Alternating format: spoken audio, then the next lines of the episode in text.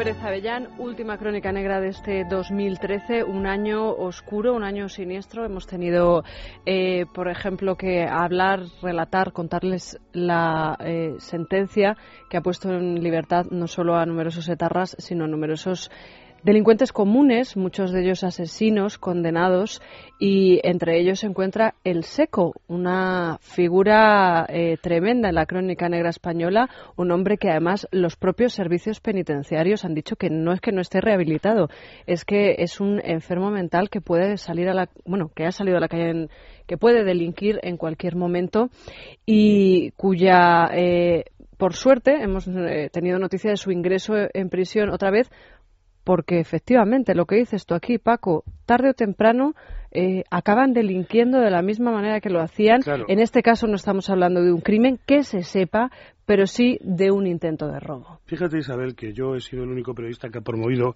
una investigación en el interior de las cárceles españolas, precisamente para ver a cada uno y a todos estos criminales, grandes asesinos asesinos múltiples, asesinos en serie, eh, asesinos eh, de repetición, es decir, todos aquellos que realmente son una especie de catálogo de maldades por una serie de razones eh, que no vienen al caso, pero que merece ir deslindando, ¿no? Y he podido ver dentro de las prisiones en las que he visitado a estas personas, en los casos en los que he ido y que yo personalmente me he ocupado, que allí no pasa nada. Allí no se reinserta a nadie, que no tienen ningún tipo de tratamiento, que es todo una gran ficción. Es decir, la, eh, Constitución española. Dicen que las cárceles son para reinsertar a los presos, pero realmente a la hora de la verdad no hay nada que en lo cual se pueda sustentar esta reinserción. Es falso. ¿eh? No nos estamos ocupando de esto. Entonces, claro, nos encontramos con que ahora, por motivos eh, internacionales, la sentencia de Estrasburgo sale a la calle una serie, un plantel de depredadores sexuales que son los más reincidentes de asesinos en serie, de asesinos múltiples, de asesinos de repetición, una serie de criminales a la calle que, lógicamente, ya solo por la cantidad que se pone en la calle, hay un peligro mayor de todo tipo. Pero además, en unas condiciones terribles, como las que recordamos de Miguel Ricard. Ricard está desaparecido, al parecer, en Francia. Se cree que los franceses, que son muy, en esto, muy cuidadosos, le están mm, vigilando. ¿eh? allí no hay estas tonterías que tenemos en este país de que no se puede vigilar a un individuo porque ha salido a la cárcel. Oiga, no estamos hablando de que usted le interrogue o le acose, sino que lleve usted cuidado porque es un tipo peligroso y el primer mandato es proteger a la población y déjese usted de cuentos, vamos.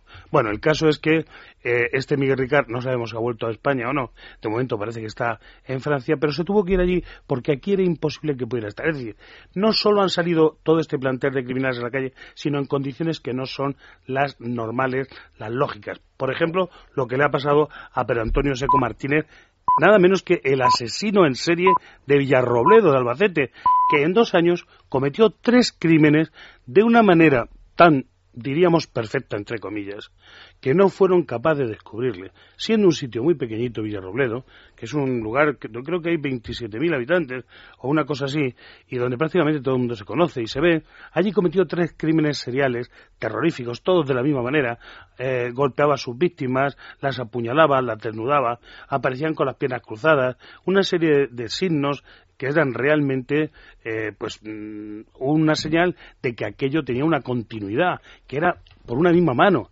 Bueno, nadie fue capaz de capturarlo hasta que en el tercer crimen, que mató a un taxista de fuera de Villarrobledo, consiguieron reunir una serie de cosas y sobre todo a personas que le habían visto en los lugares donde luego aparecería el signo del crimen y finalmente fue detenido y capturado, bueno, como una auténtica suerte porque era el tiempo en el que se negaba que existieran los asesinos en serie. Este hombre en la calle, igual que el asesino de Alcácer, exactamente igual, ha encontrado rechazo cuando ha ido a Villarrobledo, que curiosamente no tiene una orden de alejamiento, allí donde había matado y había hecho tanto daño, y allí donde la gente le rechaza, ha vuelto a vivir allí, y claro, es imposible que se pueda adaptar y que la gente le pueda aceptar. Es muy difícil, no hay ningún tipo de reeducación, como he dicho antes, ni de él, ni de la población, ni él está preparado. Y encima salen naturalmente con poco dinero, con ninguna cobertura, con ningún apoyo psicológico, es decir, que les dejan sencillamente sueltos en la calle.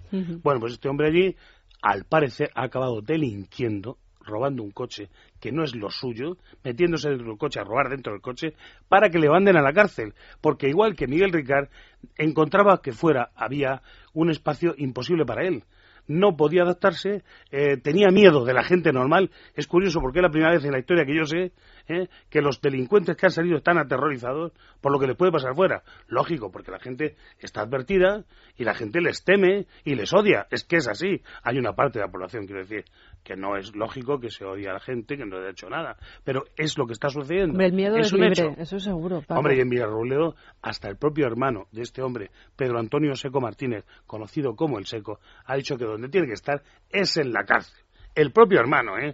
O sea que estamos, entonces este individuo ha conseguido que finalmente le lleven a la cárcel, le han hecho un juicio rápido y está eh, por siete meses metido en prisión. Pero dentro de siete meses nos encontraremos el mismo problema. A consecuencia de todo esto, ¿qué está ocurriendo? Pues estamos viendo una situación criminógena que no habíamos vivido con anterioridad. Puede ocurrir cualquier cosa. Sobre esto yo te contaba que hay una desaparición extrañísima en Calviá. En, las Islas Baleares, en Palma Mallorca, de una niña de 15 años. Desde el lunes por la tarde. Bueno, el día 2 de diciembre desapareció. Ya es mucho tiempo. Eh, han pasado de todo en esto. Eh, por un lado, se cree que puede haber sido una huida voluntaria y hasta el punto de que las fuerzas que le buscaban, el día 4 de su búsqueda, suspenden la búsqueda porque dicen, no, esta chica se ha ido de forma voluntaria. Y después lo han vuelto a, reiniciar y a buscar porque han visto que no podía ser. Y hoy lo que prima es que ha sido quizás secuestrada. Entre las posibilidades de lo que ocurre, puesto que no se descarta nada, es de que esta persona pudiera ser o haber sido eh, víctima de alguno de estos individuos que han puesto, se han sido puestos en libertad. Digo esto no con ningún afán de crear ningún tipo de expectación ni de alarma social, todo lo contrario, que se tiene que tener en cuenta porque tampoco se puede negar. Cualquier persona de estos que han salido de las cárceles de Valencia o de Barcelona pueden estar en Palma Mallorca en cuestión de horas. Desgraciadamente los criminales en España tienen una gran movilidad de todo tipo y, y una gran impunidad, como se va demostrando.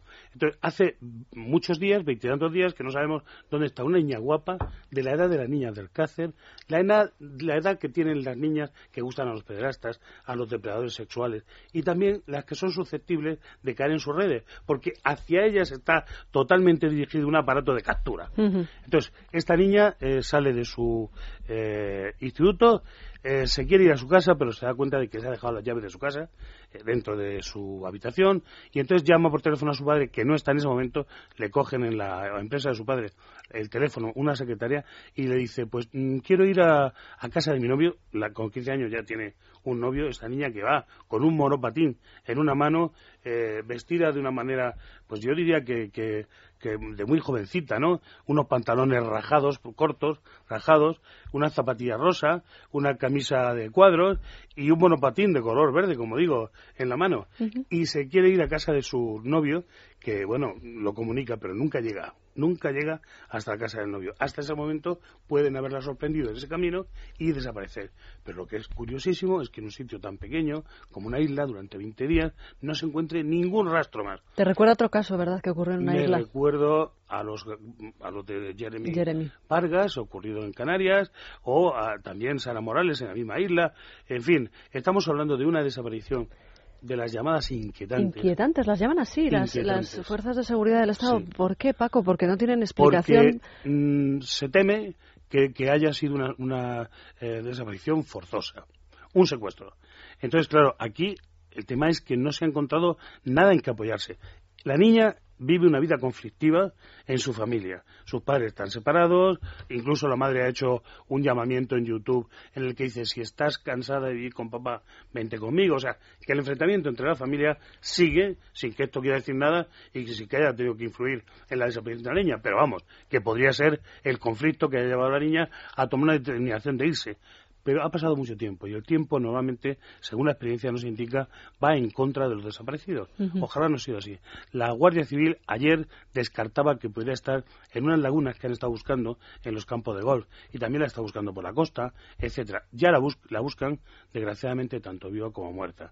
Es decir, nos encontramos en una situación que es mm, peligrosa, angustiosa y yo diría que, bueno, que preocupante. Eh, Paco, eh, se han puesto en libertad estos días porque yo tengo una hipótesis. Yo creo que efectivamente la, noticia de que se han ido poniendo eh, en la calle a personas como el violador del ascensor, el del estilete, etcétera, ha eclipsado la noticia real, que era la liberación de terroristas de la ETA condenados por crímenes que no se pueden contar ni con los dedos de la mano. Es verdad que estar en la calle es eh, prácticamente comparable en el sentido de que es igual de criticable, pero sí que quería recordar que en los primeros días teníamos mucha noticia, mucho interés y que, sin embargo, la, puesta en libertad hace escasamente unas horas del violador del estilete que se llama Félix Vidal Anido y de Faustino Gavarri estaban cumpliendo condena en la presión de Villabona, Asturias, han pasado completamente desapercibidas. ¿Sí? como si no importara Ojalá fuera así, pero ya digo, he empezado diciendo y repito y subrayo que en las cárceles españolas no pasa nada. Para que un individuo de estas características y con unos impulsos que desconocemos que le empujan a atacar, por ejemplo, a una víctima determinada, como son mujeres de determinada edad, no ocurre nada para que se les quite de la cabeza esto, ni para que sean personas más fácilmente reinsertables. En las cárceles españolas es sencillamente un almacén de personas que están allí un tiempo mientras lo dice la justicia y cuando esto se termina van a salir a la calle algunos peor que como entraron, ¿no? Esta es la auténtica verdad. En España no hay estudios, vamos, yo cuando presenté mi estudio para hacerlo dentro de las cárceles no vi ningún otro o sea, que quiero decir que esta es la triste realidad. Entonces, ¿qué puede ocurrir? Porque cuando estás en la calle con todo tipo de asesinos que han salido de las cárceles, donde está estudiado perfectamente que estas personas viven unas fantasías y que están esperando a salir de la cárcel, donde suelen ser buenos presos, porque dentro de las cárceles ellos están esperando que se les acorte cuanto antes eh, la estancia y volver a su libertad para poder hacer lo que realmente quieren. O sea, que es, son gente inteligente que elige el mal y lo hace porque no lo sabemos, porque como no lo hemos estudiado, pues no tenemos ni idea. Porque aquí no se tiene idea de que haya que estudiar a estas personas una vez en la cárcel, sino se cumple en la vía judicial y se acaba el tratamiento del preso. Tenemos que hablar de ese giro, ya no sabemos el enésimo quizá, del caso de la muerte de de, Asunta, de la niña Asunta. Ayer se realizaba la tercera intervención en la casa del padre de la niña y de repente encima de una mesa aparece un ordenador, aparece un teléfono móvil. Eh, la Guardia Civil insiste, existen imágenes grabadas de los dos registros previos. Luego alguien ha colocado de una manera absolutamente increíble. en un sitio que está precintado, porque es la tercera vez que se va al escenario, a uno de los escenarios de la investigación, y que es, en concreto es el, domicilio de Alfonso Basterra, el padre de la niña eh, fallecida. Este hombre, eh, en su coartada, dice que no salió de ese sitio durante toda la tarde en la que la niña acabó eh, muriendo, entrar en un proceso que al final acabó falleciendo. Pues bien, las dos cosas que hoy se han encontrado, que es un ordenador y un teléfono móvil, debían tener una serie de datos datos de los cuales se podría detraer qué hizo realmente el padre Alfonso Basterra aquella tarde. Claro, si han aparecido de la forma en la que han aparecido, se supone que lo que hubiera ha sido borrado. Porque claro, es que al parecer es la abogada de Alfonso Basterra la que insiste una y otra vez al, juez, oiga, vuelva usted al domicilio de don Alfonso Basterra, que recordemos que era un sitio alquilado a 25 metros de donde vivía anteriormente con su esposa, con la señora Porto, que también está imputada por este caso, a 25 metros. Se fue simplemente trasladándose, alquilando esto que ahora se acaba el alquiler y por lo tanto lo van a echar de allí y había que entrar ahora o nunca y que allí es posible que tuviera lo que estaba buscando. La Guardia Civil quería completar el relato de los hechos para ver cómo le encajaba todo lo que es por un lado teoría, instrucción y por otro lado realidad con las pruebas. Y de repente se encuentran con Y de pronto, en efecto, vuelven aunque no querían volver y en un lugar que ha sido visitado en dos o tres ocasiones y que es escenario de una investigación, etcétera, se encuentran de pronto sorprendentemente encima de una mesa, encima de una mesa, estos artilugios que estaban siendo buscados y no aparecían por ningún lado. Como digo, si tenían alguna investigación, eh, alguna cosa almacenada, pueden haber sido borrados. Y por lo tanto, la zona en la que aparecieron a los abogados de, la oposición, vamos, digamos, de la parte privada, les ha parecido que era un hecho vergonzoso que sucediera esto, que apareciera de esta manera. Lo cierto es que la instrucción del caso eh, Asunta no se termina, no se cierra, no se marca la vista oral y los abogados de la defensa insisten en que no hay nada que indique que sus eh, defendidos son culpables. Pero ¿no te parece que este caso ya acumula una larga lista de despropósitos? Totalmente. Desde ese momento en el que vimos a la madre declarando a través de una ventana que prácticamente quien supiese podía leerle los labios o por, lo menos imaginar sus expresiones, eh, pasando por esa contaminación de pruebas que todavía está por determinar si realmente pertenecen a otro caso. No solo eso, sino que agentes de la Guardia Civil de Madrid dicen una cosa y agentes de la Guardia Civil. Yo dudo que la. Mm, de verdad, que Guardia Civil, policía trabajen tan mal. Yo no sé si esto tiene que ver con algún tipo de intoxicación. Aquí hay una cosa muy importante y es que lo que recibimos la investigación, las noticias que vienen, no son noticias generadas por una fuente oficial, sino son filtraciones. Es decir, supongamos que un agente se encuentra con un periodista por la calle, este le pregunta y el otro dice, oye, estamos investigando otra cosa. El periodista lo entiende como quiere o como puede y lo transmite. Y entonces luego, al poco tiempo, a los dos, tres horas, cinco días, cuando sea, cuando se, eh, eso se examina en profundidad, se ve que es falso. Entonces, claro, estamos acumulando una serie de falsedades que no nos dan una idea real de lo que está ocurriendo. Lo cierto es que hay dos personas imputadas ya durante meses que están acusadas de un posible asesinato sobre los cuales tiene que haber una serie de pruebas muy sólidas, porque si no deberían estar en la calle, y que sus abogados dicen una y otra vez que no hay nada para imputarles. Entonces, claro, una de dos, o se cierra una vez la instrucción y se pasa al juicio oral, o se toma una determinación o se pone en libertad a las personas. Pero lo que no puede ocurrir es lo que está sucediendo, que no sabemos lo que pasa. Y estas cosas tan descacharrantes, ¿no? Porque cierto que en un lugar donde ha estado Civil dos veces buscando una cosa, no haya nada, y que a la tercera vez, por arte de que aparezca de pronto lo que estaba buscando, esto no es magia blanca, esto es cachondeo. Sí, es eh, cuanto menos curioso. Paco, para terminar, noche en la que muchos de nuestros oyentes probablemente dejen su domicilio y acudan eh, pues a celebrar la Nochevieja a otro lugar. Escuchamos hace unos minutos en el informativo de las 11 el último timo. ¿En qué consiste? Llamadas falsas. Esto la Guardia Civil pone en atención a todo el mundo. En casa, ya, ya sabemos que suena muchas veces el teléfono y la mayor parte de las veces por cosas publicitarias, molestias que no merecemos en absoluto, pues en este caso puede ser también una voz, una voz con acento sudamericano, eh, hablando en español, y que dice que, que su familia, que algún familiar cercano, por ejemplo, pues piense usted el que quiera, ¿no? Un primo, un hermano, un hijo, lo que sea, ha sufrido un accidente y que está en el hospital tal, le dan todo tipo de detalle, para que usted salga corriendo a ver lo que ha pasado, como es lógico, preocupado. Bueno, pues es mentira, no existe, no le ha pasado nada. Ojalá no sea de verdad ninguna de estas llamadas nunca y estamos equivocándonos, pero lo que hay y descubierto por haber sido ahora es que se ha producido más de 20 llamadas haciendo que las personas de determinadas casas se marchen y aprovechando para intentar robar en esas casas, quitarles los vehículos o abandonar o, aprovecharse de cualquier cosa abandonada. Es decir, es un timo. De todas formas, la forma más segura para no caer en ningún peligro es llamar inmediatamente, hacer una llamada inmediatamente para asegurarse de lo que acaba de recibir. Eh, sea quien sea. Si es la Guardia Civil la que dice eso, pues a la Guardia Civil. Y si no, a cualquier tipo de emergencia o de eh, urgencia hospitalaria. Pues Francisco Pérez Avellán, un año más, muchísimas gracias. Eh, que sea con mucha felicidad la entrada. Efectivamente, que la crónica negra el año que viene sea gris. Eh, Pero nuestra crónica negra siempre es una especie de antídoto. ¿eh? Es decir, aquí lo que pretendemos es que la gente esté avisada de lo que ocurre y que cuando se presente algo inevitable, que sepan como la mejor manera de tolerarlo. Vamos a hacer una parada y nos vamos a ir de ruta hoy con Víctor de la Serna y con Encarna Jiménez a Sigüenza, aquí al ladito de Madrid, en Guadalajara.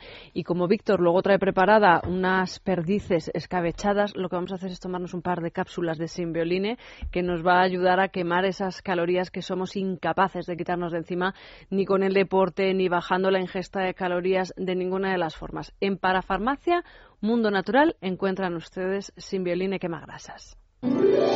Desde Es Radio, feliz Navidad.